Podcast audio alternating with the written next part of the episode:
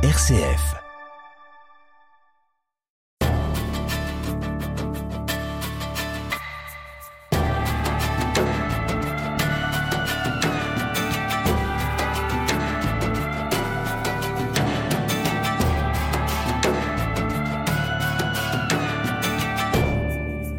Que ce soit en visitant des expositions, des musées ou en regardant des documentaires consacrés à l'archéologie, on se prend à rêver d'être cet archéologue qui découvre des objets enfouis depuis des siècles, voire des millénaires. Ce métier d'archéologue fait rêver bien des enfants, puis des adultes, spectateurs ou non d'Indiana Jones. Mais quelle est la vraie vie d'un archéologue aujourd'hui? Quelles sont les exigences et les joies de ce métier si particulier? Anne Leherf, bonjour. Vous êtes archéologue vous-même, archéométallurgiste pour être précis. Vous occupez la chaire archéologie et patrimoine à l'université de Cergy Paris et vous êtes également vice-présidente du Conseil national de la recherche archéologique.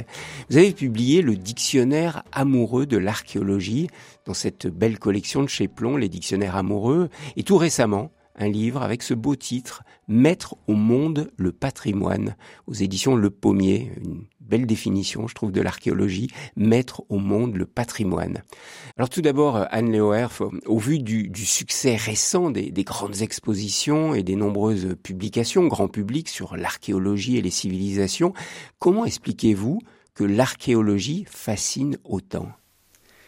Je pense que l'archéologie fascine parce qu'en fait, elle relève de la découverte d'un inconnu, d'un intouché, d'un immaculé, d'une certaine manière.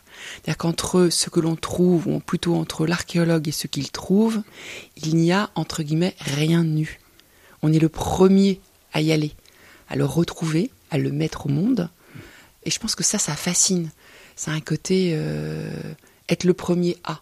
J'aime bien cette expression du, titre de votre nouveau livre, mettre au monde le patrimoine. C'est ça la fonction de l'archéologue, c'est de mettre au monde? Je crois que en fait ça m'est venu euh, en, réfléchissant sur euh, ce lien entre archéologie et, patrimoine et, en réfléchissant sur le cœur de notre métier, pour lequel l'expression la plus usuelle c'est mettre au jour et non pas à jour comme on trouve dans les copines d'étudiants, mettre au jour. Et je me dis qu'en en fait, on peut aller plus loin que mettre au jour. C'est-à-dire que mettre au jour, c'est mettre à la lumière. Mais on va plus loin dans notre démarche parce que c'est pas juste de mettre quelque chose à la lumière. C'est on redonne vie aux gens à travers ce que l'on sort, ce qu'on exhume, ce que l'on sort de l'eau. Et donc, d'une certaine manière, on redonne vie. Donc, il y a le vocabulaire de la maïotique a du sens dans nos pratiques. Et donc l'expression de mettre au monde m'est venue naturellement. Et en plus, elle rencontre du vocabulaire qu'on utilise en archéologie, qui effectivement fait écho, entre en résonance avec cette image-là de l'archéologie, comme le fait que, par exemple, le, pillage produise des orphelins.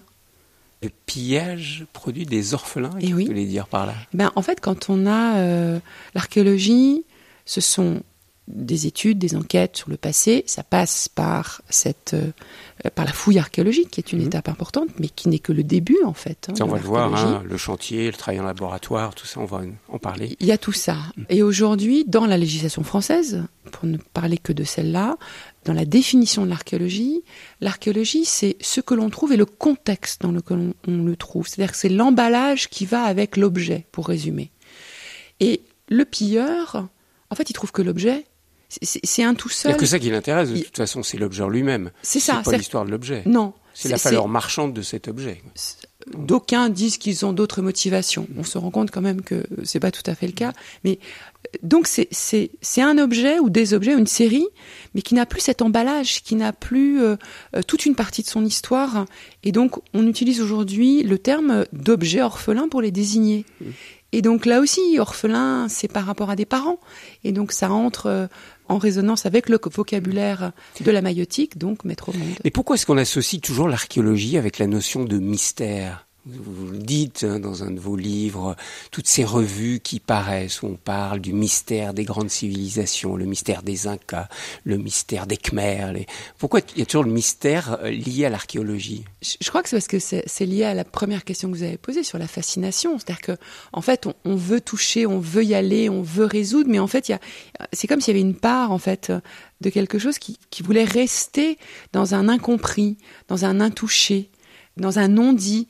Et donc, on, veut garder la part de mystère et on, le met en avant, y compris quand les mystères euh, n'existent plus. Mais c'est pas grave, il faut les énigmes de l'archéologie et les mystères qui les accompagnent euh, ça, fait partie un petit peu de, voilà, de ce qu'on lit, de ce qu'on voit, de ce que l'on entend, des marronniers dans les kiosques. Alors on va voir avec vous, Anne Leher, ce qu'il en est de la vraie vie d'archéologue, parce que dans votre dictionnaire amoureux de l'archéologie, vous citez quelques grands archéologues, pas beaucoup, pas énormément, et puis vous citez quand même Indiana Jones. Et vous dites, il est la figure popularisée de l'archéologue pour le meilleur et pour le pire. Indiana Jones, c'est pas vraiment l'image de l'archéologue tel que vous le connaissez, tel que vous les côtoyez et tel que vous êtes. Alors, Indy, pour euh, utiliser son petit nom, Indy n'est effectivement pas l'archéologue, le vrai archéologue de la vraie vie. Mais en même temps, les gens le connaissent tellement. On a même réussi quand même à projeter, à faire un volet numéro 5 avec un Indy très vieux, mhm. euh, qui n'est plus le jeune flamboyant euh, des premières aventures. Et, et donc, en fait, il est là. Donc, euh, j'ai des collègues qui s'agacent, qui s'énervent, qui disent c'est insupportable, c'est pas nous. Euh, c'est une caricature. C'est une caricature, c'est n'importe quoi, c'est un imposteur. D'accord. Oui, c'est vrai. Et en même temps, c'est une figure mythique. Vous demandez aux gens euh, qu'est-ce qu'ils connaissent de l'archéologie, de grandes figures de l'archéologie il y a quand même une proportion de gens qui va forcément. Qu'est-ce qu'il dit de vrai de l'archéologue finalement? Ou il dit rien de vrai? Pas grand-chose. Pas grand-chose. en fait, il dit pas grand-chose. Alors, si peut-être c'est ce regard et cette euh, fascination pour le passé, peut-être cette folie à vouloir vaille que vaille et coûte que coûte à comprendre ce passé. Alors, moins au péril, heureusement, d'aventure qui consiste à rencontrer des fourmis euh, mangeuses d'hommes et, et, et, vraiment des, des, vilains ou des affreux, encore que ça existe. Euh, c'est à peu près tout. Après, oui, on met des chapeaux aussi sur les chantiers parce que quand il fait chaud, c'est bien. Mais sinon, la tenue, il n'y a pas grand-chose qui va. Heureusement, le fouet ne fait pas partie de la panoplie de vestimentaire de l'archéologue. Enfin voilà, il y a plein de trucs faux. Et en même temps, moi, je l'utilise et je l'utilise dans mes cours parce que c'est une figure connue. Mhm. Et donc, je crois qu'on fait de la pédagogie en utilisant ce qui est connu pour ensuite emmener les gens vers l'inconnu et la connaissance. Mais partons de ce qui est connu, c'est mieux. Visage, Thierry Lyonnais. Alors Anne Lehorf, on va regarder l'archéologue tel que vous le décrivez vous-même. Dans votre introduction au dictionnaire mot de l'archéologie, voilà ce que vous écrivez. Pour l'archéologue, il faut se lever le matin pour fouiller sur un terrain pluvieux et boueux, ou plombé par un implacable cagnard poussiéreux, s'enfermer dans l'espace clos d'un laboratoire ou des réserves de musées, effectuer de fastidieux comptages d'échantillons ou de remontages de fragments, parfois improbables, des heures durant, s'immerger dans des classements typologiques savants et abscons, se battre avec une stratigraphie ou une datation, etc. Toutes ces tâches ne seraient que des gestes mécaniques si elles n'étaient portées par ce quelque chose que l'on peut oser qualifier d'amour. C'est un métier d'amour, archéologue C'est un métier de passion, c'était un dictionnaire amoureux. Euh, c'était important de mettre en avant ce côté amoureux que le qu'un archéologue peut avoir pour son métier. Alors il y a des aspects qui sont beaucoup plus euh, terre à terre et beaucoup plus négatifs sans doute. Mais il y a des aspects fastidieux dans votre métier. Oui, il y a des aspects fastidieux. Je, crains qu'il y en ait dans tous les métiers. je, je, crains que nous partagions ce côté fastidieux avec un, un certain nombre de métiers. Mais à côté du fastidieux, il y a du merveilleux et donc de la passion, et donc de l'amour, et donc de vraies bonnes raisons pour se lever le matin et aussi aller sous le cagnat pour mettre au jour, mettre au monde ces vestiges et les étudier et essayer de redonner vie à ces gens du passé qui se sont tus depuis peu, depuis très longtemps. Et voilà, on essaie de les, leur rendre quelque chose. Alors comment cette amour, cette passion, ce, quelque chose entre guillemets, euh, vous est venu, vous, Anne Leherf C'est toujours compliqué d'arriver à réécrire sa propre histoire. Je... L'archéologie de votre propre histoire. Oui, c'est ça, de faire l'archéologie de sa propre histoire, c'est compliqué. En même temps, il y a des indices, il y a des éléments. Quand j'étais euh, gamine, j'ai fait comme tous les enfants, je suis allée creuser, euh, dans le jardin? Dans le jardin. Euh, aujourd'hui, c'est interdit. C'est ça, J'ai appris grâce à vous, c'est interdit de fouiller dans le jardin pour absolument. faire des recherches archéologiques. quand j'ai des enfants en face de moi, je leur explique ça, ils sont absolument effondrés. Bah et certains paniquaient parce qu'ils se disent, mais on va finir en prison. Et certains me posent des questions en disant, mais est-ce qu'on va venir m'arrêter? Je leur explique, je les rassure que non, les policiers n'arrêtent pas les enfants de 11 ans pour les mettre en prison. Donc vous, petite fille, vous avez commencé à fouiller dans le jardin Moi, j'ai gratté, j'ai sorti. Euh, j'avais une passion pour les matériaux, donc je collectionnais des morceaux de bois, des coquillages, du sable, parce que je suis une petite fille du bord de l'eau, du bord de la mer. Donc j'ai collectionné beaucoup de choses quand même de la mer et, et des matériaux. J'ai creusé dans les jardins. Je ne sais pas si j'ai formalisé tant que ça la notion d'archéologie. Je suis pas sûre, petite fille, d'avoir eu cette réalité-là. J'étais fascinée par le passé. Euh, je me souviens d'avoir eu un livre où il y avait une momie de Ramsès qui me terrifiait.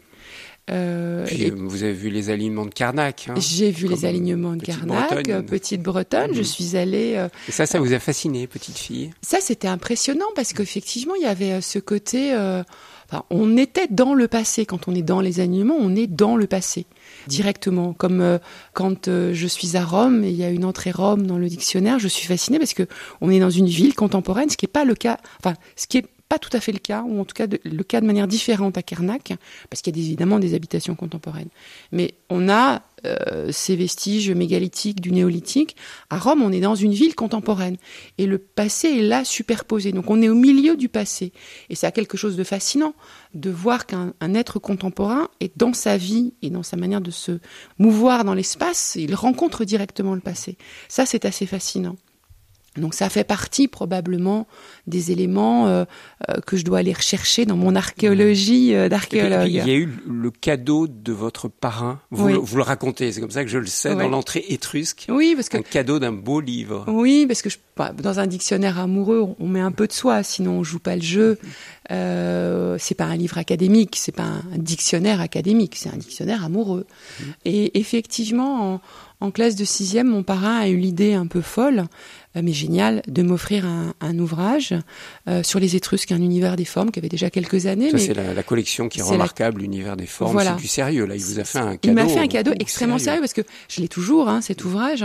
Et quand je le, le, lis et je le regarde, je me dis, quand même, c'était peut-être pas tout à fait un livre de petite fille, euh, parce que le texte est quand même assez compliqué. Et sur les Étrusques, ça c'est intéressant parce que c'est en lien avec ce que vous allez étudier plus tard. Absolument, absolument. C'est-à-dire qu'il n'a pas choisi les Grecs, il n'a pas choisi les Romains, il n'a pas choisi l'Égypte, et je le remercie. Il a choisi autre chose, il a choisi les Étrusques.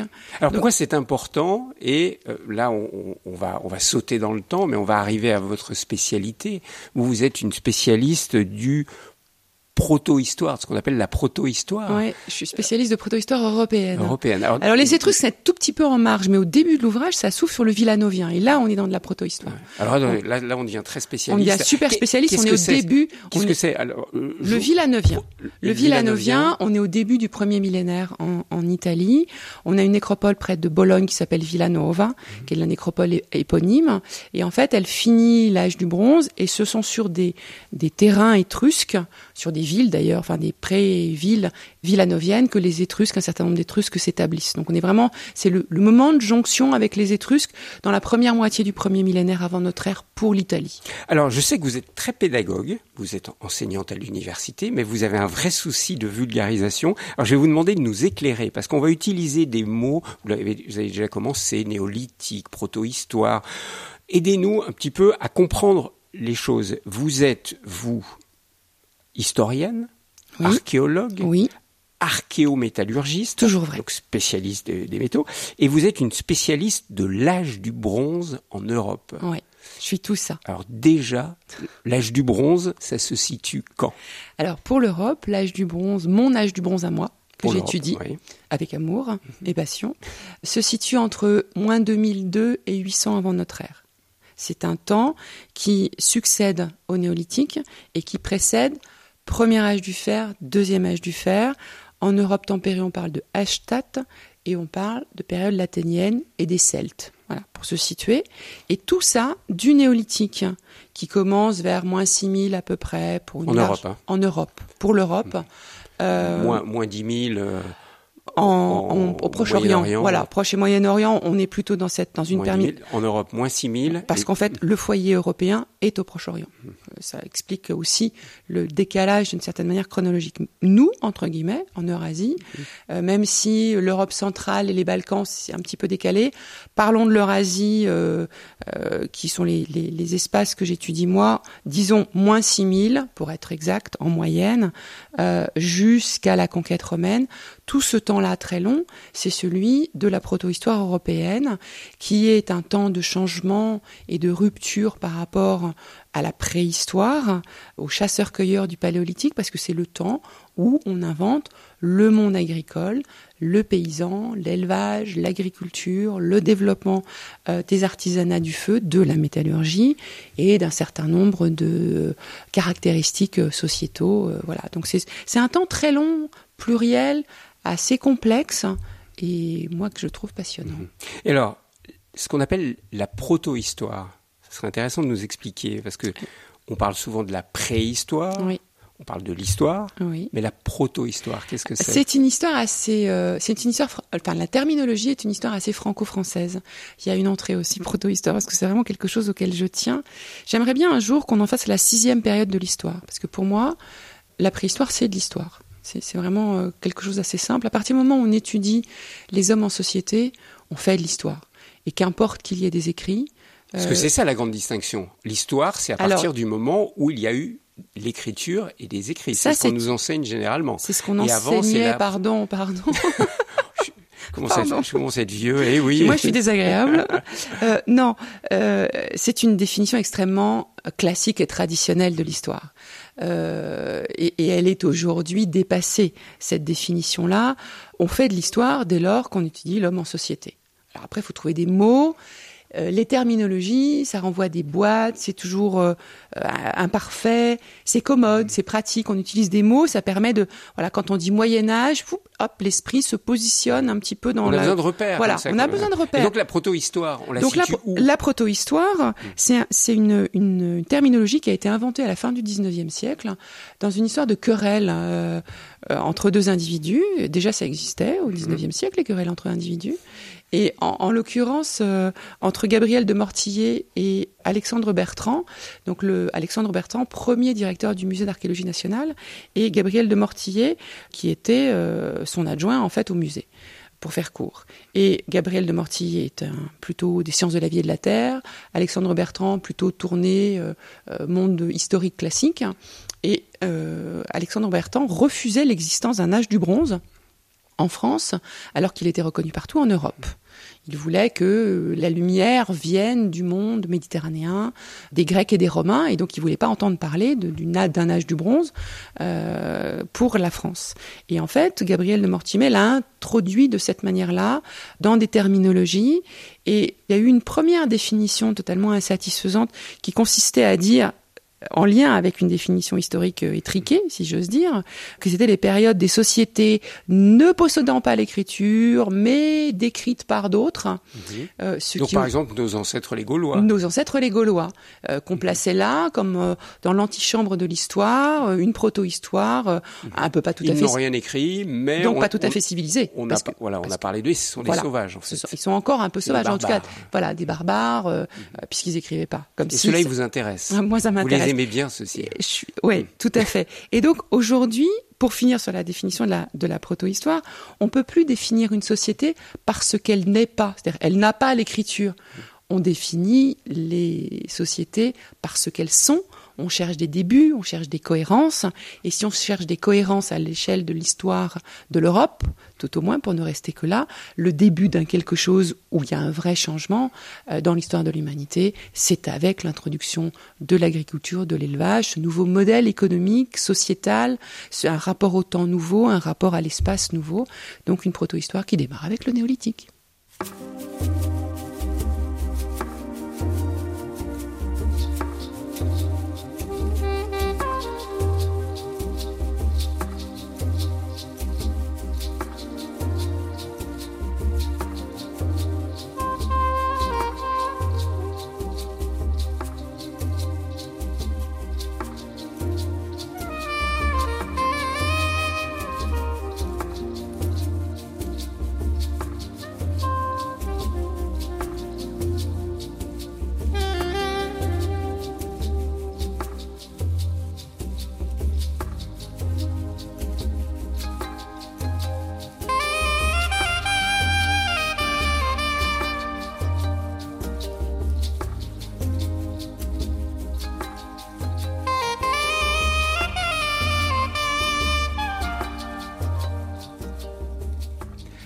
Anne Lehoer, on le disait en commençant cette émission, il y a quelque chose qui fascine dans l'archéologie, votre métier, votre spécialité, c'est ce côté les mystères des grandes civilisations. Le nombre de publications sont énormes là-dessus, sur les fameuses grandes civilisations. Mais alors qu'est-ce qu'on entend par civilisation?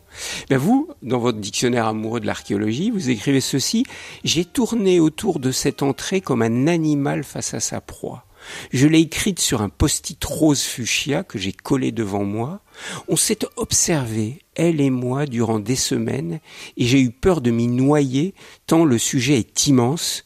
Puis au bout du bout, je me suis dit que je ne pouvais plus fuir. Pourquoi c'est si dur de parler de civilisation pour vous, archéologue? Parce qu'en fait, civilisation, c'est un terme extrêmement euh, complexe, polysémique, qui renvoie justement euh, à des tas d'a priori et donc, du coup, je, enfin, quand j'entends grande civilisation, je, fais un bond de 50 cm au-dessus du sol parce que je me dis, mais grande civilisation, les gens s'accrochent aux grandes mmh. civilisations. C'est les Grecs, les Romains, les Égyptiens, les, et les, autres alors, et tous les autres. Et, tous les autres, c'est-à-dire que euh, s'il y a grande civilisation, ça suppose qu'il y ait petite civilisation ou non civilisation qui est barbare. Et donc, il faut s'attaquer, si j'ose dire, à ces a priori pour rentrer euh, dans des explications sur euh, ce qu'est civilisation. C'est tellement encombré de sens, d'une histoire complexe, que euh, j'ai eu du mal à dépioter, à défaire les habits de la civilisation pour m'y attaquer et, la faire rentrer dans ce dictionnaire et en même temps. Et alors pourquoi, attendez, pourquoi Anne vous vous intéressez autant à ces petites civilisations finalement dont on ne parle pas? Je vais reprendre finalement les Celtes, les Gaulois qui n'ont rien écrit.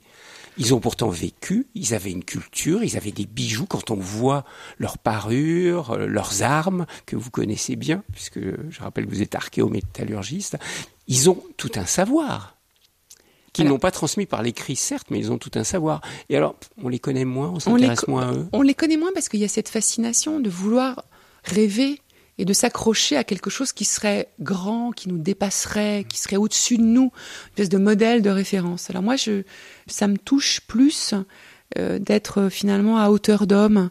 Euh, J'ai pas besoin des rois pour rêver.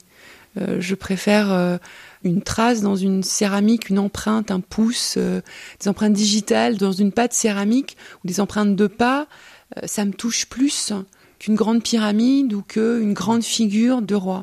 Je trouve que, parce que ce, sont des gens en société comme nous, des anonymes, et je trouve que ça quelque chose, enfin, ça, ça m'intéresse plus, euh, et probablement que je trouve ça plus fort aussi, euh, euh, pas, enfin, intellectuellement et, et dans la, dans la quête d'une histoire, d'aller vers ces gens d'aller vers monsieur et madame tout le monde d'il y a très longtemps, d'ici ou d'ailleurs, et qu'on donne, redonne vie d'une certaine manière à ces gens-là, plutôt que euh, oui, aux gens des palais, aux gens des pyramides. Ils sont très intéressants. Mmh. Il faut les étudier. En vous écoutant, je me dis, est-ce que c'est pour ça que l'archéologie s'est développée très tôt dans les pays scandinaves?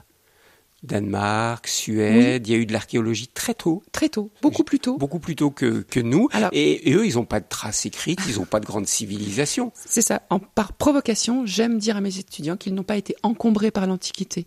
Mais il y a presque quelque chose de ça. Mhm. Parce qu'effectivement, quand vous avez des temples sous le nez, ou vous avez euh, enfin, des vestiges antiques, il y a quand même, l'histoire de l'archéologie est très liée à la Renaissance, à la redécouverte de l'Antiquité, à ce lien établi entre des textes et puis des statuaires de très beaux objets en plus. Euh, Au Danemark et en Suède, c'est plus modeste. C'est plus modeste et c'est très différent. Mhm. Donc il a fallu une introspection du sol et puis la découverte de, traces beaucoup plus ténues. Et je trouve qu'en plus l'exercice intellectuel est tellement plus amusant. Mmh. Voilà, travailler euh, sur euh, le trou de poteau, la trace du trou de poteau, c'est tellement plus fort et poétique que finalement travailler sur le mur, pardon, parce que je respecte beaucoup les collègues qui travaillent sur les murs, mais moi, les, les chantiers sur lesquels j'ai eu le moins de plaisir, vraiment, à fouiller, à travailler, c'était des chantiers urbains où il y avait des murs. Et pourtant, Enfin, j'ai travaillé euh, sur les palais impériaux, euh, sur le Palatin. J'aurais dû être fascinée. J'avais vu sur le Colisée. Enfin, j'étais quand même euh, au summum a priori de ce qui peut être donné à un archéologue. Eh bien, pas du tout. Vous pouvez nous expliquer là votre émotion d'archéologue face au trou de poteau Parce qu'effectivement, vous avez une entrée dans votre dictionnaire amoureux de l'archéologie sur les trous de poteau. Qu'est-ce qui émeut l'archéologue que vous êtes face à des trous de poteau En fait, quand on a un trou de poteau, d'abord on a un négatif, enfin on a un négatif, on a une trace au sol, c'est-à-dire qu'on a une matière, euh, la terre est de couleurs différentes et de textures différentes. On sait, quand on sait lire le sol, on sait que là il y a un indice de quelque chose. Donc d'une maison en fait, c'était des maisons. Euh, avant la maison, c'est là que c'est intéressant, c'est-à-dire que l'archéologue, il va remonter tout, c'est-à-dire qu'il va partir de cette trace qui est presque rien, et puis il va euh, retrouver le creusement il va retrouver avec la profondeur et la marque le poteau, sa hauteur. Avec le poteau, il va retrouver la maison. Avec la maison, il va retrouver le village. Avec le village, il va retrouver les gens. Avec les gens en situation, il va étudier les terroirs. Et, il s'étend comme ça. Et à partir d'un trois fois rien tout petit, de rien du tout, du trou de poteau, il reconstitue les sociétés. Et oui, je trouve que ça a quelque chose de fabuleux, en fait. Je suis beaucoup plus émerveillée par ce, travail-là d'enquête. Euh, et ça, vous utilisez le mot d'enquête, parce que là, je vous écoute. En fait, vous êtes comme une enquêtrice qui a de très fines traces, de toutes petites indices, et qui doit remonter euh, ou criminels. C'est ça, on est des enquêteurs du passé. D'ailleurs, on travaille, euh, il y a une archéologie qui se développe, euh, qui est l'archéologie forensique, mhm.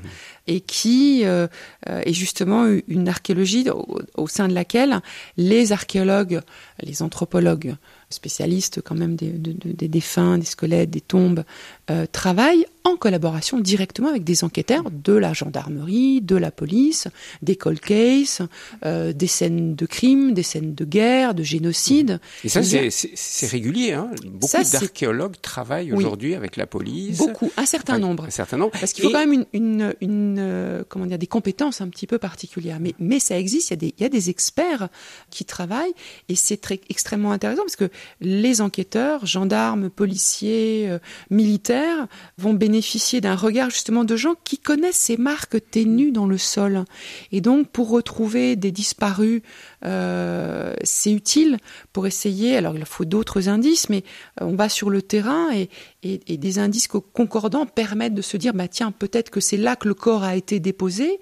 Et ce sont les archéologues qui vont fouiller avec leur méthode d'archéologue et qui vont permettre parfois, et c'est heureux, de redécouvrir euh, les corps des, défunts et des disparus. Y compris sur les charniers récents. Hein. J'ai découvert grâce à vous que des archéologues travaillent sur des charniers au Rwanda, euh, en, Bosnie. Oui.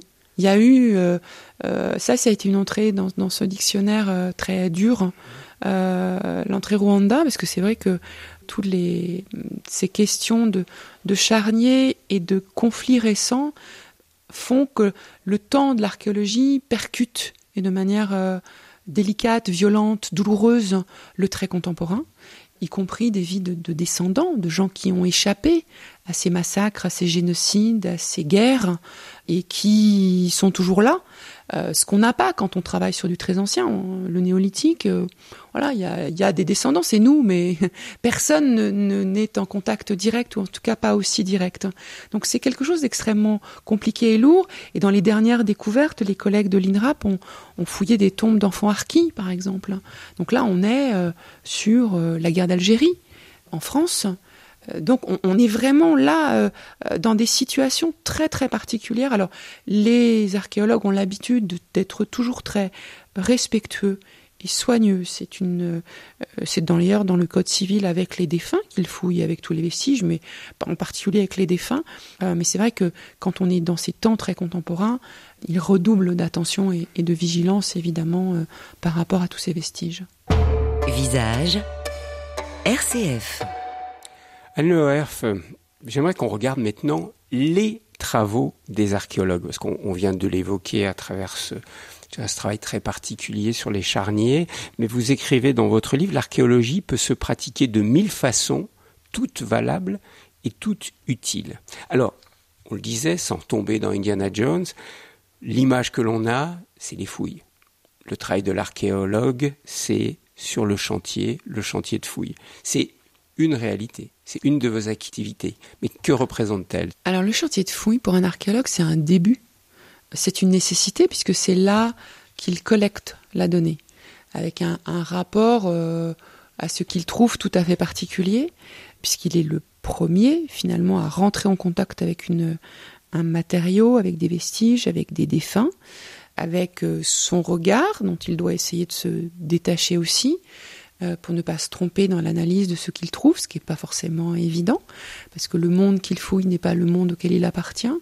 Il n'est pas un explorateur euh, conquérant comme l'archéologie a pu l'être, dont on trouve des traces dans Indiana Jones, où finalement euh, la conquête euh, la colonisation euh, regroupe euh, des manières de faire de l'archéologie. Et c'est pas forcément l'obsession de trouver un trésor, parce que on, parle d'Indiana Jones, mais on, pense aussi au trésor de Toutankhamon dont on a beaucoup parlé récemment.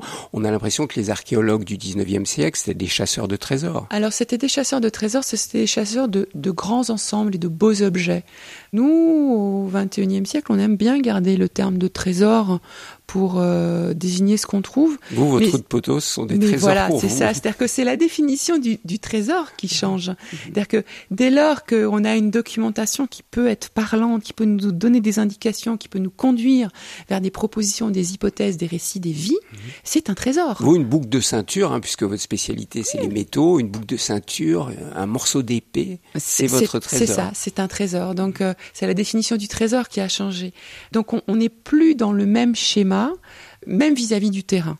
Et aujourd'hui, et particulièrement euh, ces dernières années avec le développement de méthodes de laboratoire, d'analyse des matériaux, de datation, le développement de la paléogénétique, de, tas de pistes très différentes, le terrain c'est une nécessité. C'est un, on passe par le terrain, mais c'est un début dans le sens où ensuite, ben, il y a de nombreuses études qui se font avec de nombreuses spécialités qui rassemblent les données, qui se croisent pour arriver à des conclusions. C'est-à-dire que c'est un, au final, c'est un collectif mais qui s'inscrit dans une chaîne très longue mhm. qui débute par le terrain ou la préparation au terrain, incluons le, mhm. ce qui précède. Et là, c'est déjà un travail d'équipe. C'est déjà un travail d'équipe. Et ensuite, alors chacun dans sa spécialité. C'est vrai que moi, quand je suis au laboratoire, j'ai pas 12 personnes autour de moi. C'est-à-dire qu'il y a des moments où on va se retrouver un peu seul face à sa donnée. Mais ensuite, quand on l'exploite et quand on partage et quand on diffuse et quand on fait la synthèse, on se retrouve à nouveau dans un collectif. Un collectif qui se poursuit par la publication, quand on fait des actes de colloque, quand on fait des collectifs, euh, qui se poursuit également par l'exposition. C'est très important, la partie musée, partage. Alors, euh, là, vous allez un peu vite pour moi, parce que l'aspect chantier, fouille m'intéresse beaucoup. C'est votre attitude quand vous fouillez. En vous lisant, j'ai découvert que c'est l'éloge de la lenteur chez vous. Il faut aller très méticuleusement, très lentement. Oui et non. Euh, alors je disais à l'instant que un des chantiers les plus difficiles pour moi c'est l'urbain et l'autre chantier le plus difficile, j'ai eu une expérience, ça a été du paléolithique où les grandes années en années programmées, on, descend en sédiment 3 cm. Ça, ça va vraiment pas assez vite pour moi. Donc euh, la question de la vitesse, c'est une question accessoire, il y a une question personnelle. Il, y a, il faut faire attention à, et j'invite les étudiants à dire à quoi vous êtes sensible, qu'est-ce qui vous plaît, parce que justement on se lève le matin, on va sur le chantier, donc il faut trouver ce qui sur le terrain vous touche et vous parle, parce qu'on a beau dire que le scientifique il est neutre, en fait il n'est pas neutre du tout, il faut quand même qu'il ait une appétence pour son sujet. Par ailleurs, sur le terrain, il n'y a pas de vitesse idéale, il y a la vitesse qui est adaptée à la situation. Oui, mais quand on vous voit sur le terrain, vous êtes plutôt avec un petit pinceau qu'avec euh, avec une pioche. Bah, si on fouille une tombe, c'est mieux, hmm. c'est mieux. Mais après, euh, et, et en, quand on a des contraintes, par exemple en, archéologie préventive, euh, les diagnostics ils se font à l'appel mécanique et on ouvre en général aussi les chantiers à, l'appel mécanique. L'archéologie préventive, on va en reparler, c'est avant euh, la construction d'un immeuble, vous arrivez et vous fouillez. C'est ce qui accompagne les, les travaux d'aménagement.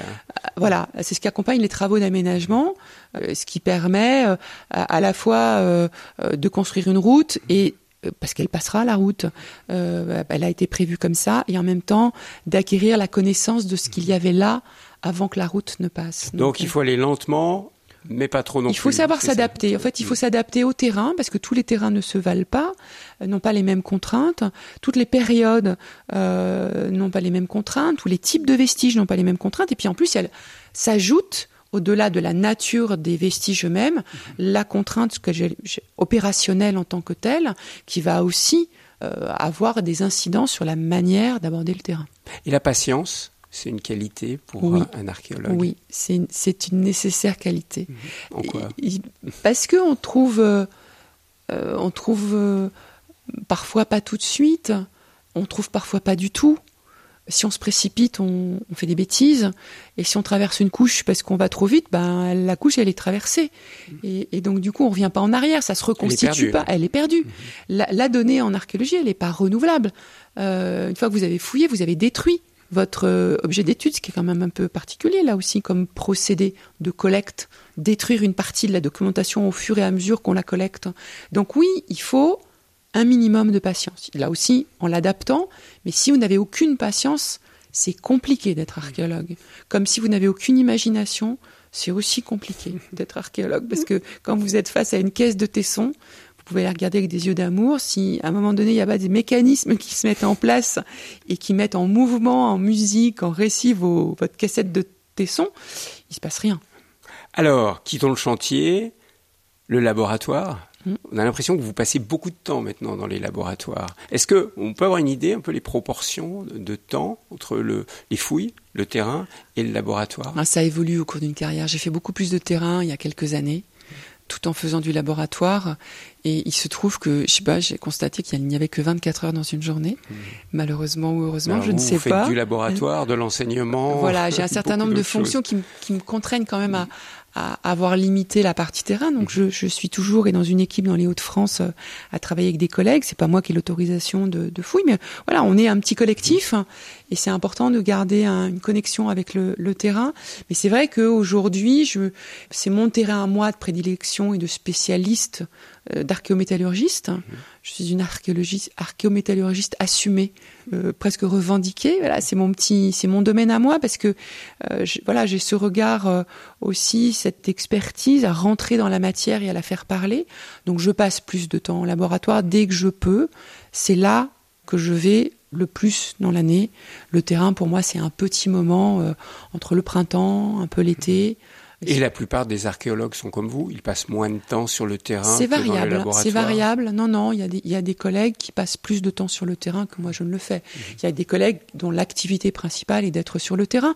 Et je trouve que c'est très bien qu'il y ait cette diversité. Mhm. En archéologie, on n'est pas, on n'est pas tous au même endroit en même temps. Euh, on est complémentaires. C'est pas de la concurrence, c'est de la complémentarité. Euh, c'est pour ça que le collectif est important, c'est pour ça que le dialogue est important. Et on n'est pas moins archéologue parce qu'on passe plus de temps en laboratoire, ou plus archéologue parce qu'on est sur son terrain, euh, à soi, comme dans cette image du 19e siècle. Je pense qu'il faut jouer avec ces compétences-là, jouer aussi dans des moments d'une carrière. On ne fait pas exactement la même chose tout le temps. Euh, on tourne. Quand on est étudiant, on doit faire beaucoup de terrains et des terrains très diversifiés. Et puis après, bah, ça change, ça évolue. Heureusement, c'est pas monotone mm. tout au long d'une carrière. Et quelle est la part de, d'apport des nouvelles technologies dans votre travail d'archéologue euh, on a l'impression aujourd'hui que vous, grâce à la technologie, grâce à l'informatique, vous vous êtes enrichi d'une multitude d'outils qui vont vous permettre de, de sonder plus finement les objets. Oui, on a, on a, on a des appareils, des méthodes, des moyens qui ne cessent d'ailleurs de s'enrichir. C'est pas, on n'est pas au jour d'aujourd'hui, mmh. à un moment où on s'arrête, on dit c'est bon, on a la panoplie, avec ça, ça va suffire. Non, c'est assez fascinant parce que et ça pose d'autres questions. C'est comme les méthodes continuent à s'enrichir, à évoluer. Est-ce qu'il faut qu'on garde tout ce qu'on a mis au jour? Et aujourd'hui on fait de l'archéologie de masse, on a des tonnes de matériel, euh, ou est-ce qu'on trie comme les archivistes des textes le font? Euh, et si on trie et qu'on jette des choses parce qu'on ne peut pas les garder toutes, euh, comme on garde pas toutes les archives papier contemporaines, est-ce qu'on se prive de données qui pourront parler demain par de nouvelles méthodologies? Donc ça, c'est des vrais questionnements importants. Et même chose sur le terrain, parce que et même chose si sur le terrain. vous fouillez maintenant, vous fouillez avec les techniques et les connaissances que nous avons. Je pense qu'un archéologue dans un siècle aura d'autres euh, moyens de faire parler le terrain. Oui, comme nous aujourd'hui, on ne fouille pas comme nos collègues d'il y a un siècle, mhm.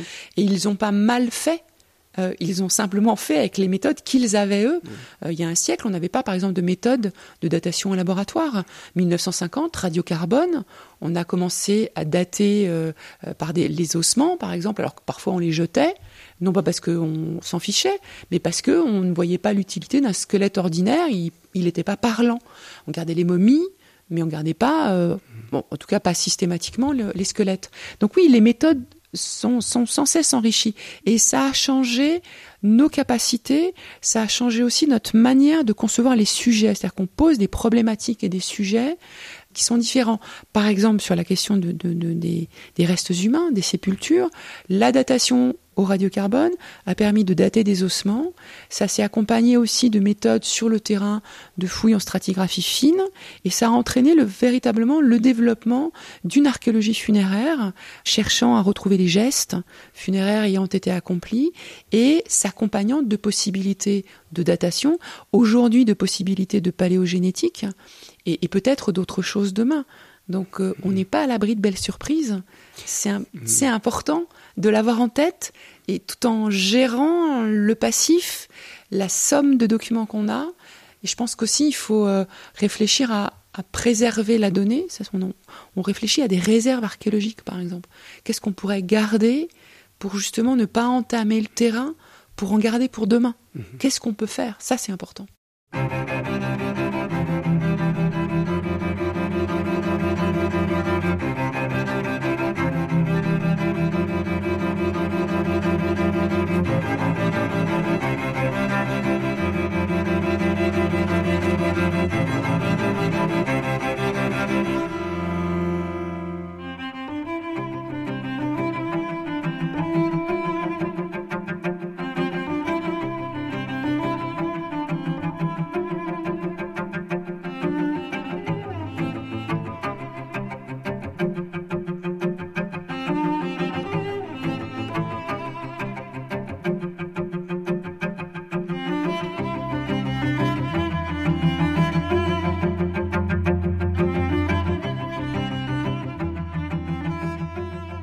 L'ERF, il y a les fouilles, le travail en laboratoire, et puis il y a ensuite le partage de vos connaissances. Vous faites des découvertes.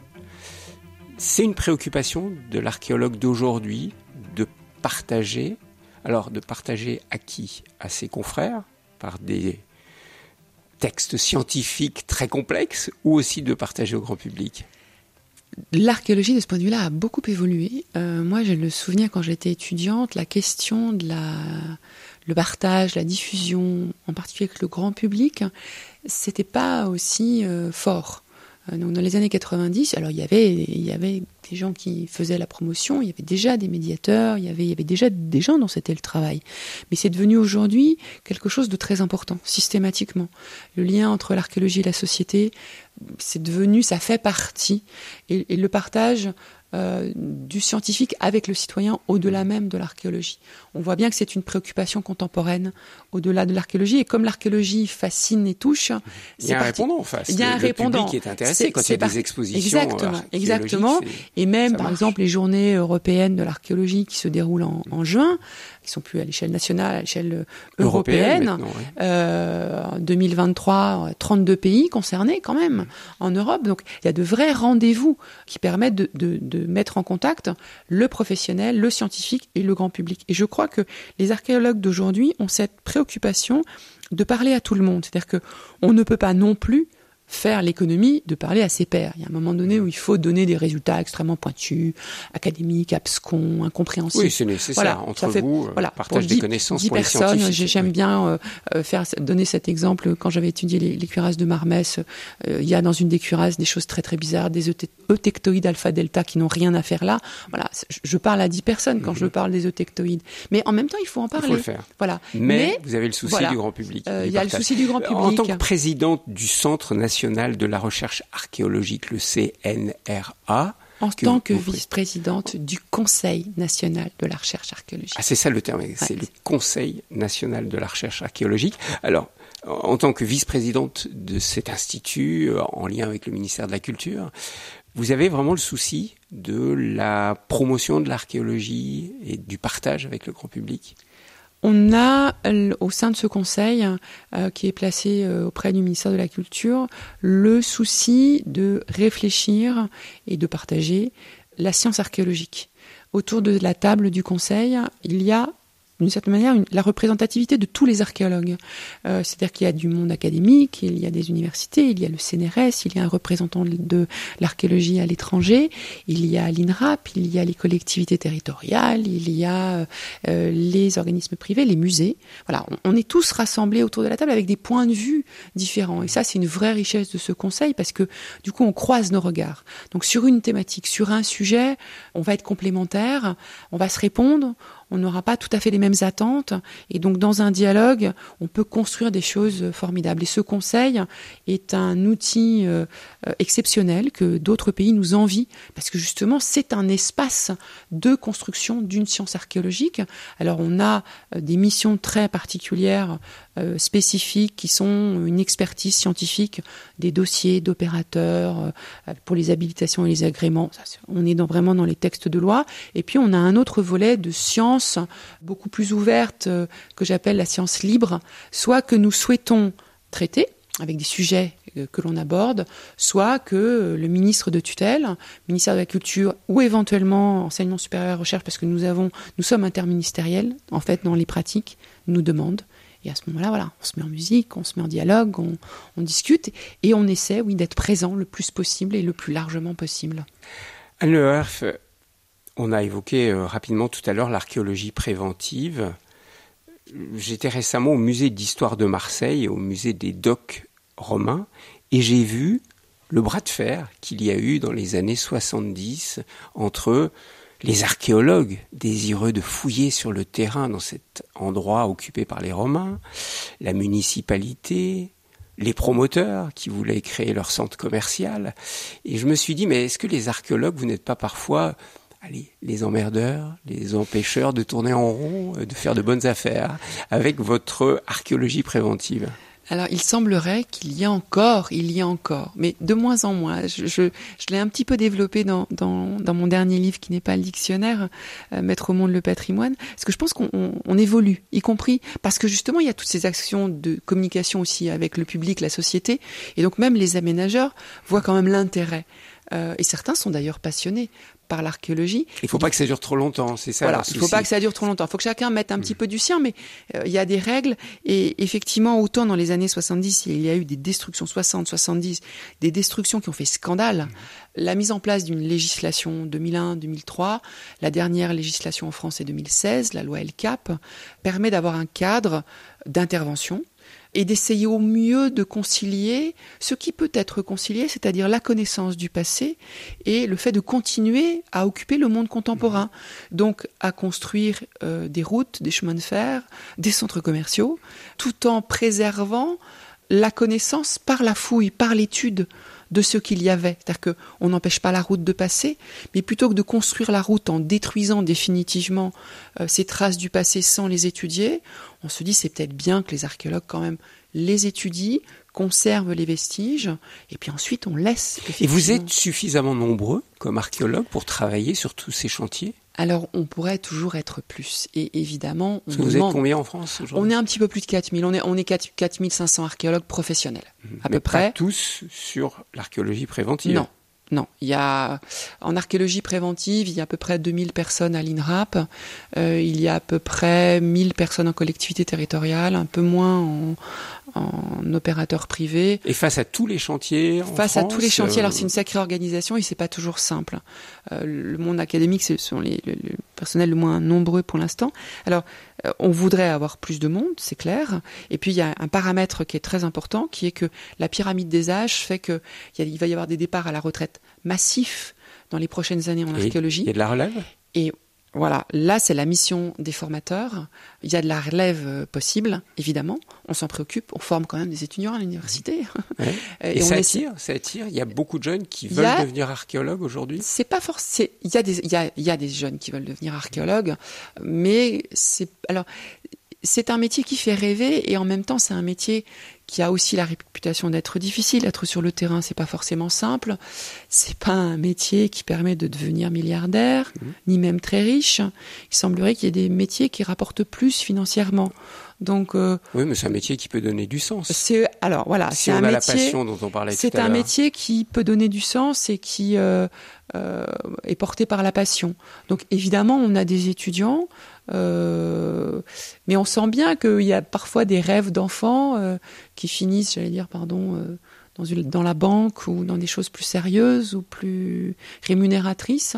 Mais on a des étudiants, on a des bons étudiants, et on a, si on nous en donne les moyens, la possibilité effectivement d'assurer la relève euh, et de la question, c'est pas tant numériquement d'assurer la relève, on va pouvoir, c'est aussi de bien identifier les secteurs pour lesquels on a besoin euh, de spécialistes, peut-être qui nous manquent dans l'évolution de l'archéologie mmh. d'aujourd'hui et de demain. Mais si je vous entends bien, Anne Loerf, on peut en faire son métier, c'est-à-dire que l'archéologie, et ça c'est important de l'entendre, peut être un métier d'avenir. Oui, Absolument. C'est-à-dire que c'est vrai quand euh, euh, il y a un épisode dans le dictionnaire où, le fils d'une amie était allé voir la, personne à l'orientation et il avait dit au départ il voulait être archéologue. Bon, finalement, il a fait tout autre chose.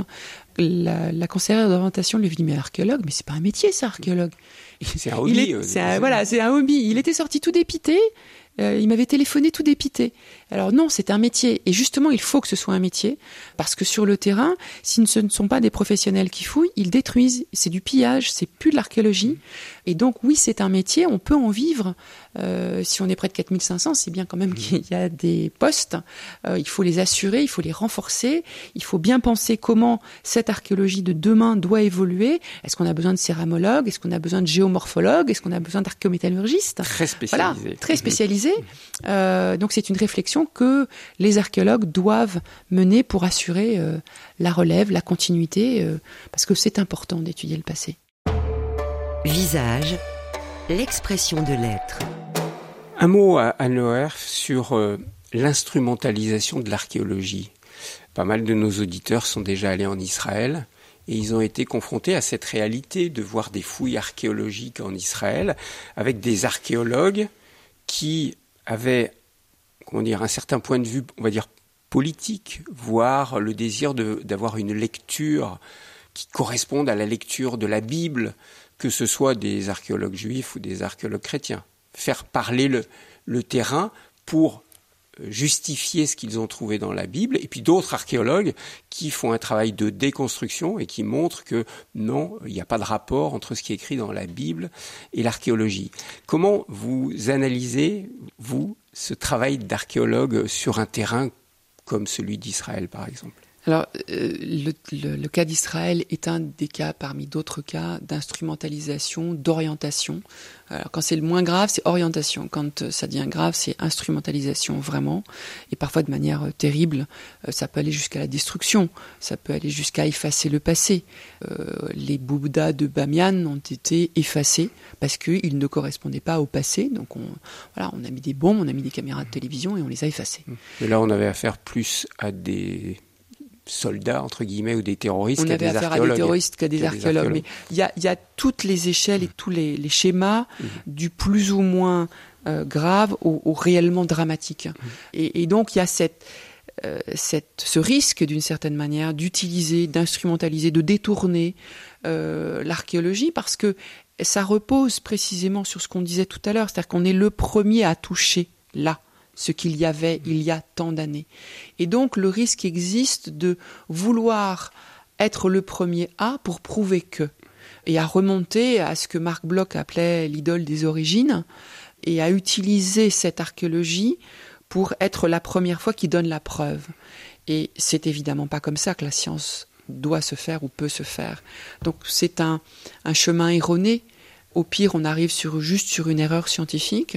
Mais si on en fait un dogme, euh, ça devient beaucoup plus compliqué parce qu'on sort de l'histoire et on est dans l'instrumentalisation idéologique qui n'est plus de l'archéologie. Donc voilà, on doit avoir ce regard critique aussi et accompagner et défaire ce qui se fait ou ce qui risque d'être interprété euh, d'une manière qui, qui n'a vraiment rien à voir avec la science. Et alors que vient faire Dieu? Dans vos entrées du dictionnaire amoureux Comment Une archéologue peut parler de Dieu en archéologie? Eh bien, en fait, la question de Dieu en archéologie, elle s'est posée de manière euh, inverse. C'est-à-dire qu'il y a des entrées, je me suis dit, mais je ne peux pas échapper à une entrée comme Dieu. Il va falloir mettre Dieu parce que Dieu fait partie de la vie des hommes. Donc euh, je ne peux pas faire un dictionnaire amoureux sans introduire Dieu. Pratiquement partout, hein, dans partout, dans toutes les sociétés, dans, toutes, les, civilisations. Mhm. À un moment donné, ça, ça répond à un besoin de l'humanité. Euh, alors après, ça ne veut pas dire que c'est simple l'archéologue, comment rencontre-t-il Dieu, si j'ose dire, sur le terrain? Ça, c'est compliqué parce que il y a une, enfin, une dimension totalement immatérielle. En fait, il ne rencontre jamais Dieu. Il ne rencontre mais il rencontre les hommes qui croient en Dieu, ou qui vénèrent Dieu. Ou les religions. Mhm. C'est ça qu'il rencontre, l'archéologue. Et par ça, il doit essayer d'atteindre, si j'ose dire, c'est très orgueilleux, prétentieux, et mhm. d'atteindre Dieu. Mais cette présence de Dieu est quasiment partout. Partout, c'est-à-dire qu'on sent bien que, mais ça, ça fait écho à des préoccupations euh, fondamentales et, presque philosophiques de, l'humanité. Euh, sur le sens de l'existence. Sur le sens de l'existence.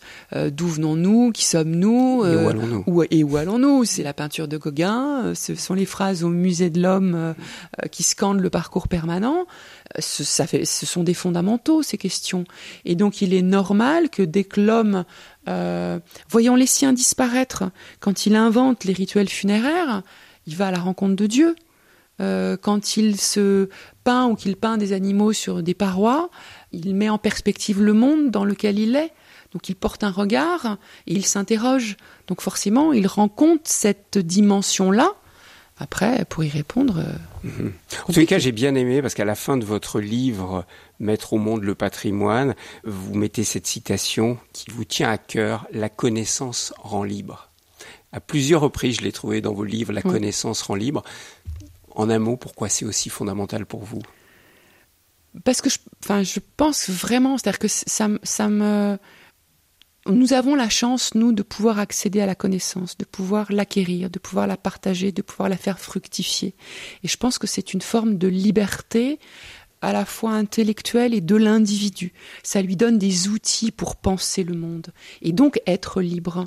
Et ça me semble très important dans le monde de 2023 d'avoir cette euh, conscience euh, de l'importance de la connaissance comme porte d'entrée vers la liberté et d'avoir aussi conscience que cette euh, porte d'entrée peut être fragile et qu'il y a des endroits dans le monde où il y a des gens qui en sont privés. Ils n'arrivent pas à avoir accès à la connaissance, à l'esprit critique qui l'accompagne et donc à la liberté fondamentale qui l'accompagne aussi. Merci beaucoup, Anne Loerf. Euh, l'archéologie rend libre, hein, si je comprends bien. La connaissance rend libre, mais l'archéologie rend libre. Je renvoie bien sûr à vos, à vos livres. J'encourage vraiment tous les auditeurs de les découvrir, notamment ce dictionnaire amoureux de l'archéologie que vous avez publié chez Plomb en, 2021, et puis ce tout récent livre Mettre au monde le patrimoine, l'archéologie en acte que vous venez de publier aux éditions Le Pommier. Il y a beaucoup de thèmes qu'on n'a pas eu le temps d'aborder au cours de cette rencontre, notamment la question des restitutions que vous abordez dans ce dernier ouvrage. Merci beaucoup Anne Oerf. Merci à vous.